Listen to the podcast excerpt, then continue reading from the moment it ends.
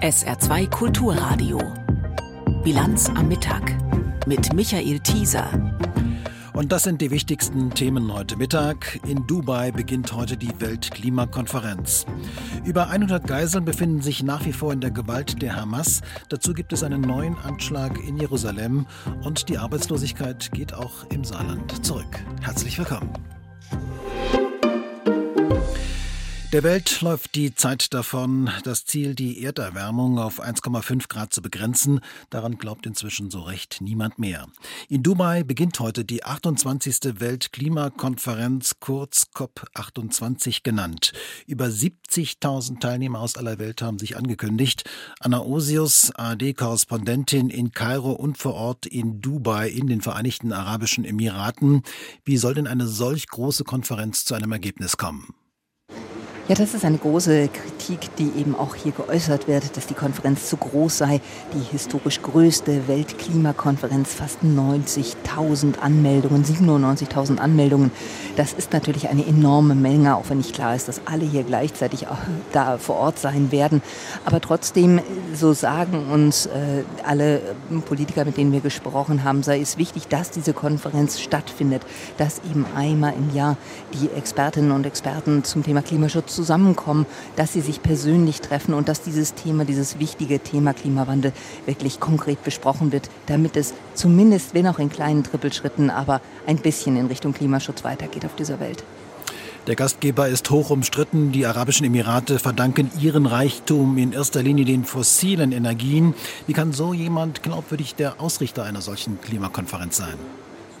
Das hat der Glaubwürdigkeit dieser Klimakonferenz schon im Vorfeld natürlich massiv geschadet. Aktivisten sagen, da habe man wirklich den Bock zum Gärtner gemacht. Es hat ja äh, mehr als 100 Politikerinnen und Politiker gegeben, die im Vorfeld schon gefordert haben, dass es einen anderen Präsidenten der Weltklimakonferenz geben müsse, weil eben Sultan Ahmed Al-Jaber Chef des nationalen Ölkonzerns hier der Vereinigten Arabischen Emirate ist und sich natürlich die Frage stellt, wie sich jemand ernsthaft für den Klimaschutz, für einen Ausstieg aus fossilen Energien einsetzen kann, wenn er gleichzeitig sein Geld verdient mit dem dem Verkauf von Öl und Gas.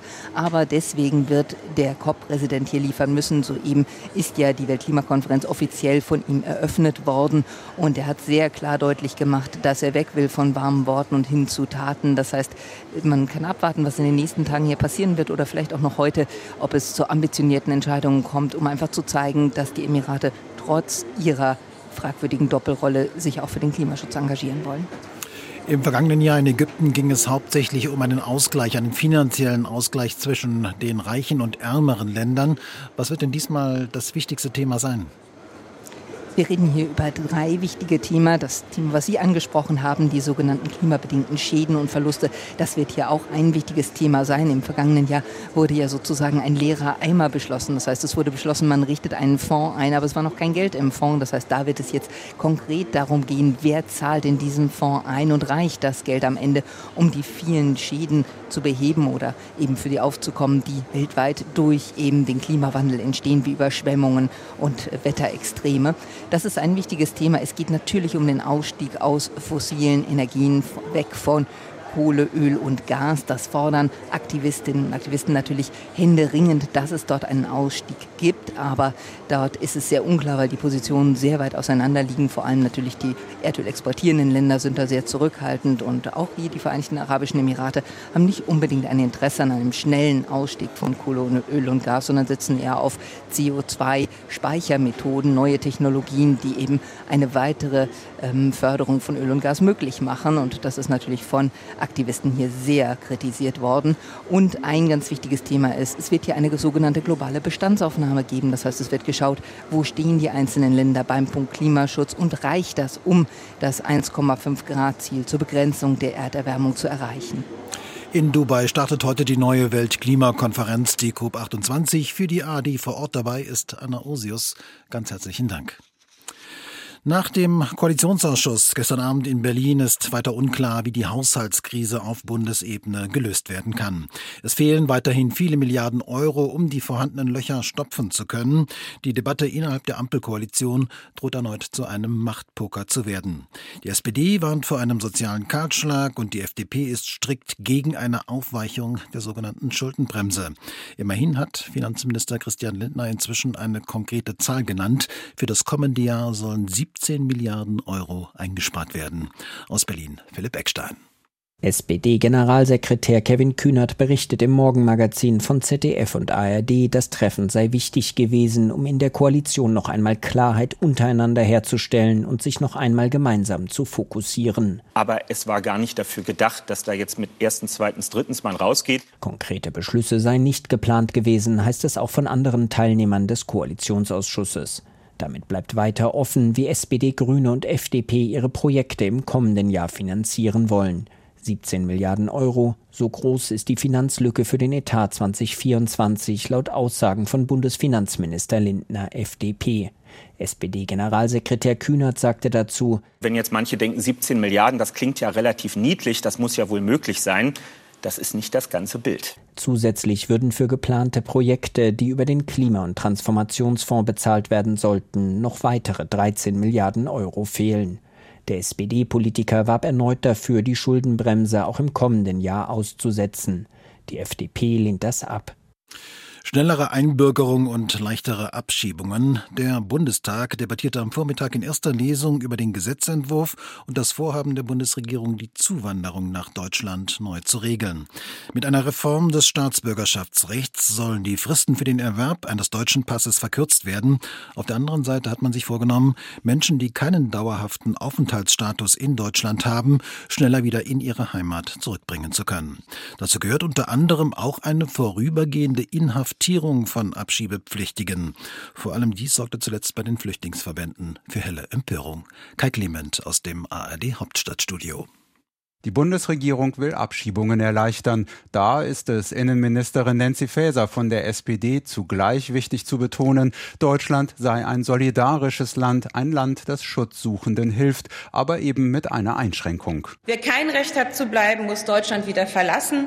Diesen Grundsatz müssen wir auch durchsetzen können, denn andernfalls überfordern wir unser Gemeinwesen und schaden dem berechtigten Anliegen jener, die wirklich unseren Schutz brauchen. Es ist ein ganzes Maßnahmenbündel mit rund 40 Änderungen geplant. Beispiele. Das Ausreisegewahrsam soll von 10 auf 28 Tage verlängert werden. Abschiebungen müssen in der Regel nicht mehr angekündigt werden. Die Polizei soll nicht mehr nur das Zimmer eines abgelehnten Asylbewerbers betreten dürfen, sondern die Suche auf die Gemeinschaftsunterkunft ausweiten. So will man verhindern, dass Abschiebungen scheitern, weil Menschen untertauchen. Die Pläne sind auch für die Ampelkoalition eine Herausforderung. Dafür reicht ein Blick in die Reihen der Parlamentarier. So beklatschen nur die Grünen die Bedenken ihrer Abgeordneten Phyllis Polat. Die warnt, die Einschnitte treffen nicht nur schwere Straftäter, sondern auch Schutzsuchende und Geduldete, darunter Kinder, Jugendliche und junge Erwachsene. Wir werden deshalb in den Beratungen, Frau Ministerin, genau prüfen, ob diese Grundrechtseingriffe gerechtfertigt sind. Besonders die Grünen, aber auch Teile der SPD tun sich mit den auch von Kirchen und Verbänden kritisierten Plänen schwer.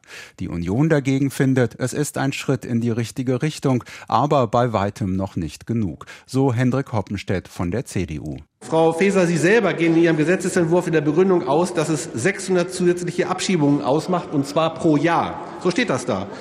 Aktuell übrigens bei 1000 Antragsstellungen pro Tag. Die Union fordert deshalb, freiwillige Aufnahmeprogramme zu stoppen, den Familiennachzug auszusetzen und die Liste sicherer Herkunftsstaaten zu erweitern.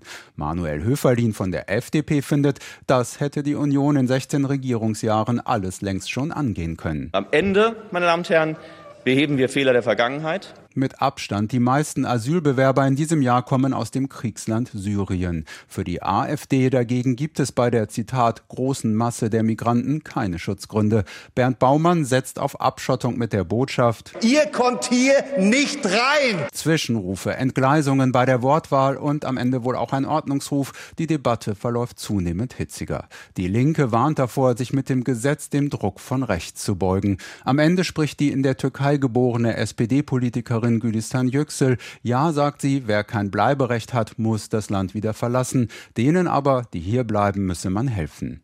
Deshalb erleichtern wir asylsuchenden Geduldeten auch den Zugang zum Arbeitsmarkt. Denn das, sagt Yüksel, gehöre auch dazu, Integration und Teilhabe zu stärken.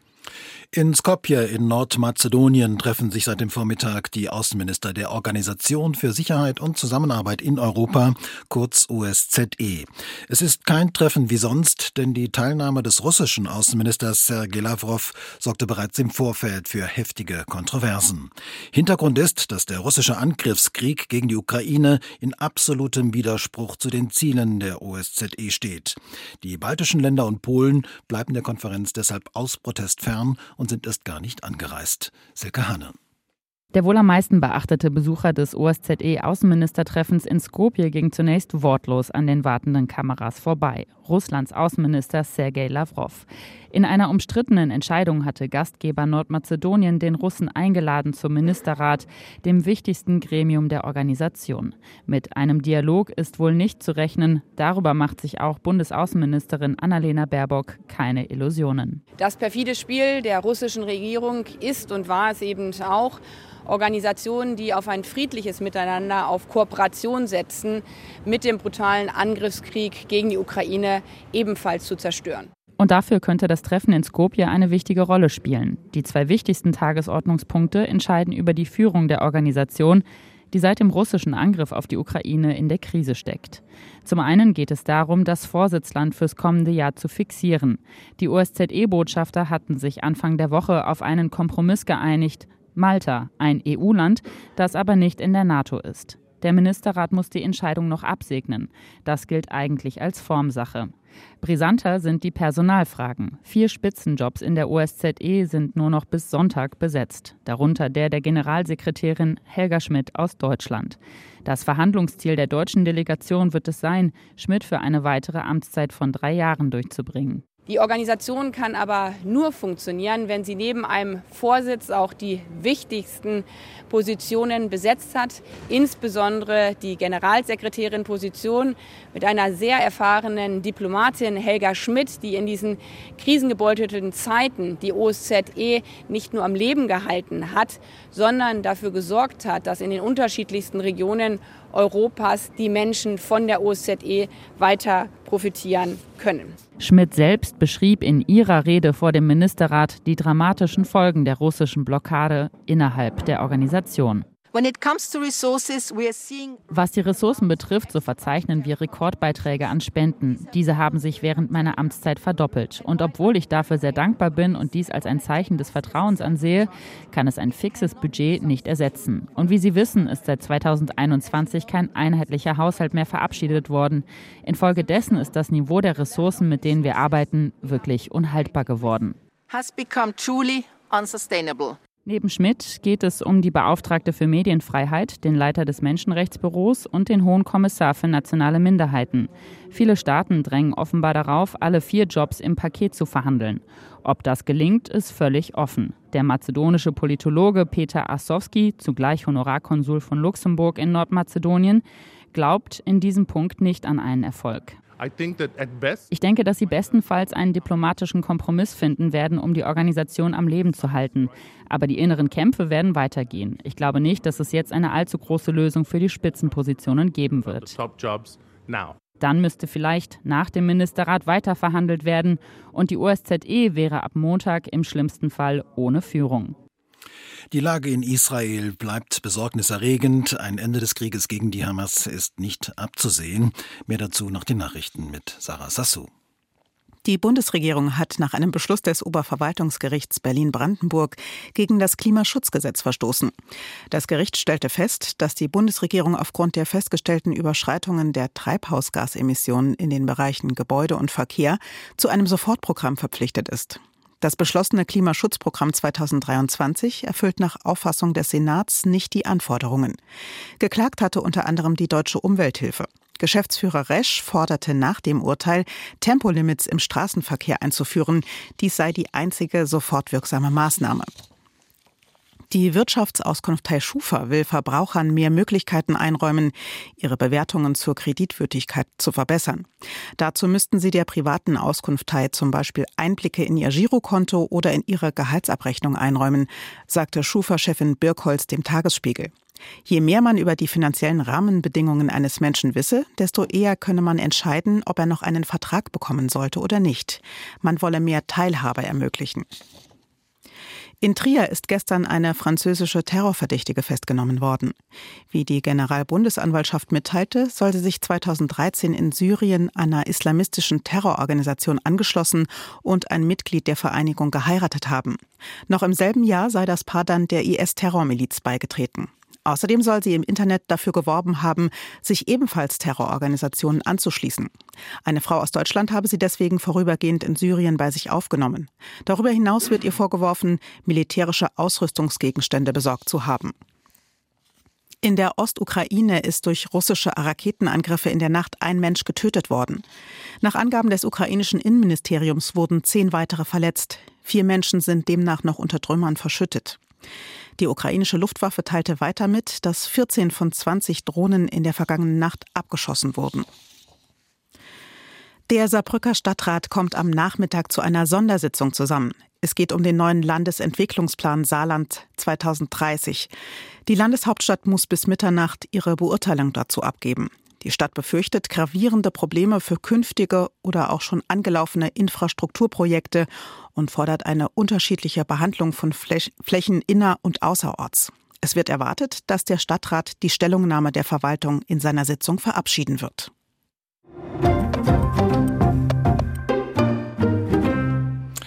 Die Angehörigen bangen weiter um ihre Liebsten. Sie wissen nicht, wie es ihnen geht und ob sie noch am Leben sind. Die Terrororganisation Hamas hat seit gestern Abend weitere Geiseln freigelassen, aber über 100 Menschen befinden sich nach wie vor in der Gewalt der Terroristen. Und darüber hinaus gab es am Vormittag einen neuen Anschlag in Jerusalem. Einzelheiten von Laura Gutkamp. Es sind verstörende Bilder kurz nach halb acht Uhr morgens im Westen Jerusalems. Aufnahmen einer Überwachungskamera zeigen, wie zwei Männer aus einem Auto steigen, auf eine Bushaltestelle mit wartenden Menschen zulaufen und das Feuer eröffnen. Dabei wird eine Frau getötet, mehrere Menschen zum Teil schwer verletzt. Zwei davon erliegen später im Krankenhaus ihren Verletzungen. Die Täter, laut israelischem Inlandsgeheimdienst, zwei palästinensische Brüder mit Verbindungen zu Hamas. Sie wurden noch vor Ort erschossen. Der Minister für nationale Sicherheit Itamar Ben-Gvir sagte am Ort des Anschlags,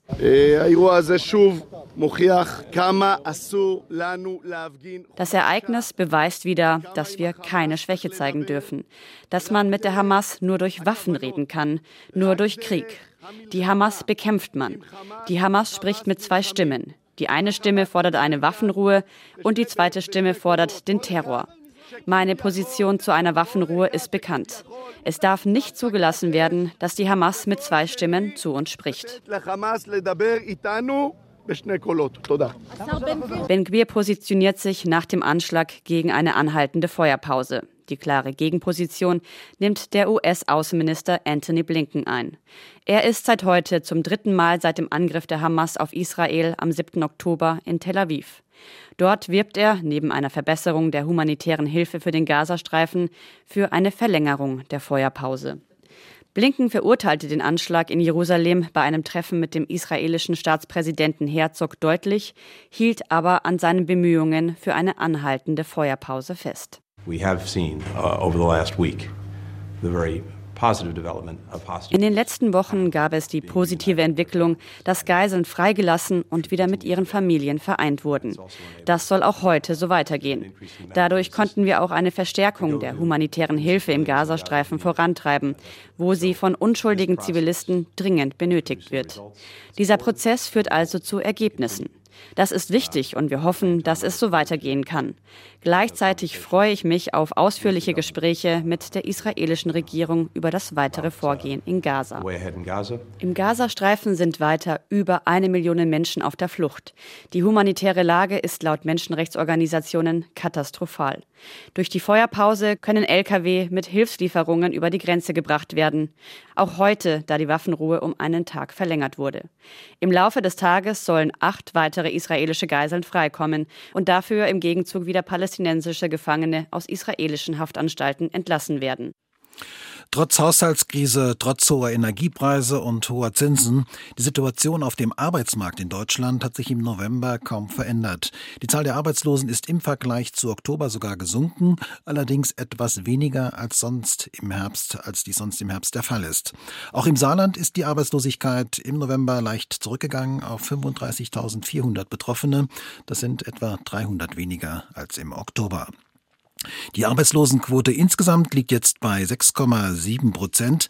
Gleichzeitig ist die Zahl der offenen Stellen um mehr als 13 Prozent gesunken. Was bedeutet dies mit Blick auf den allgemeinen Fachkräftemangel? Hat sich das Problem zumindest im Saarland inzwischen deutlich entschärft? Heidrun Schulz ist die Leiterin der Regionaldirektion der Bundesagentur für Arbeit. Na, ganz sicher nicht. Also wir haben mehrere Bewegungen, die wir feststellen. Das eine ist, dass wir durchaus auch noch Einstellungen haben, die allerdings im Moment hauptsächlich befristet stattfinden. Wir haben deutliche Rückgänge in bestimmten Bereichen. Ich nenne dazu vorderst Bau, aber auch Handel und ganz stark der Verleih, die Arbeitnehmerüberlassung, wo wir strukturelle, aber auch vor allem konjunkturelle Auswirkungen jetzt auch am Arbeitsmarkt sehen. In Branchen, in denen es noch gut laufe, so Heidrun Schulz, seien auch weiterhin mehr Einstellungen möglich. Die allgemeine wirtschaftliche Entwicklung bereitet ansonsten auch der Bundesagentur für Arbeit Sorgen. Wir hatten ja jetzt in der Nach-Corona-Phase einen dauernden Rückgang der Arbeitslosigkeit, einen dauernden Anstieg der Beschäftigung und auch im letzten Jahr recht viele Stellen gemeldet. Diese Phase ist komplett vorüber. Wir haben jetzt eher die Auswirkungen, dass wir beispielsweise am Bau erkennen, wie konjunkturelle wirtschaftliche Entwicklungen sich niederschlagen, so dass wir erkennen können, es ist bei weitem keine Boomphase mehr, ganz im Gegenteil. Wir haben erste sehr deutliche wesentliche Auswirkungen auch am Arbeitsmarkt der gesamtwirtschaftlichen Entwicklung. Erstaunlich ist ansonsten aus Sicht der saarländischen Arbeitsagentur, es gibt aktuell weniger sozialversicherungspflichtig Beschäftigte. So einen Rückgang habe man zuletzt vor mehr als zwei Jahren beobachtet. Besonders im Handel und in der Zeitarbeit geht die Zahl der Beschäftigten zurück. Laut Arbeitsagentur liegt dies daran, dass derzeit keine neuen Stellen geschaffen werden, wenn Beschäftigte ausscheiden oder aber in den Ruhestand gehen. Es gibt nur wenige Menschen, die eine solche Rolle auf der internationalen Bühne gespielt haben. In der vergangenen Nacht ist der frühere US-Außenminister Henry Kissinger gestorben. Ein wirklicher Jahrhundertzeuge. Er hat viele Regierungen beraten und die historischen Veränderungen der vergangenen Jahrzehnte hautnah miterlebt. Er war befreundet mit dem deutschen Ex-Kanzler Helmut Schmidt und ein Fußballfan der Spielvereinigung Fürth, seiner Heimatstadt, dort wo er geboren wurde. Die Nachricht vom Tod Henry Kissingers ging heute Morgen rund um die Welt. Der ehemalige US-Außenminister wurde 100 Jahre alt. Zu den Reaktionen auf seinen Tod Martin Polanski. Bundespräsident Steinmeier nannte Kissinger einen großen Kämpfer für Freiheit und Demokratie. Mit seiner Entspannungs- und Abrüstungspolitik habe Kissinger den Grundstein für das Ende des Kalten Krieges gelegt, so Steinmeier in seinem Kondolenzschreiben.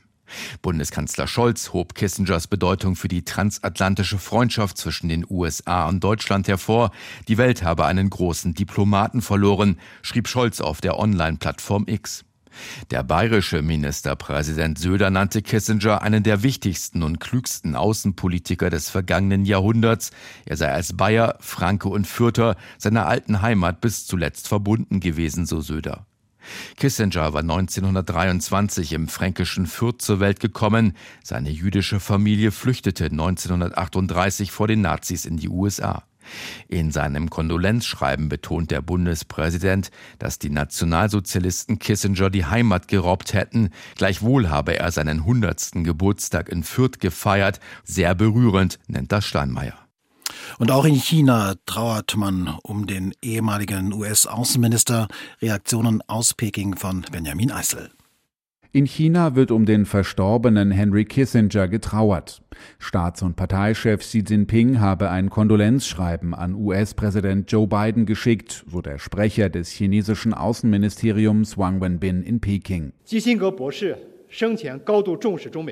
Kissinger habe den chinesisch-amerikanischen Beziehungen große Bedeutung beigemessen und daran geglaubt, dass diese wichtig seien für Frieden und Wohlstand in China, in den USA und in der Welt, so der Sprecher. Auch Chinas Staatsmedien trauern um Henry Kissinger. Die staatliche Nachrichtenagentur China News Service schreibt, die diplomatische Gemeinschaft habe eine weitere Legende verloren. Der chinesische Botschafter in Washington, Xie Feng, schrieb im Netzwerk X, Kissinger werde in den Herzen des chinesischen Volkes immer als hochgeschätzter alter Freund lebendig bleiben. Henry Kissinger war rund 100 Mal in China, das letzte Mal diesen Sommer, wo er in Peking von Staats- und Parteichef Xi Jinping empfangen wurde. Während Kissinger weltweit durchaus kritisch gesehen wird, wird er in China geradezu verehrt für sein Engagement, diplomatische Beziehungen zwischen der kommunistischen Volksrepublik und den USA herzustellen. Das erste Mal war Kissinger 1971 in China, damals in geheimer Mission. Er ebnete damit den Weg für den historischen Besuch von US-Präsident Richard Nixon in der Volksrepublik im Jahr darauf. Die USA erkannten die kommunistische Volksrepublik schließlich 1979 als das einzige China an und beendeten damit gleichzeitig die diplomatischen Beziehungen mit der Republik China, also mit Taiwan. Die chinesische Staats- und Parteiführung beschreibt diese Zeit gern als goldene Ära der Beziehungen zwischen China und den USA.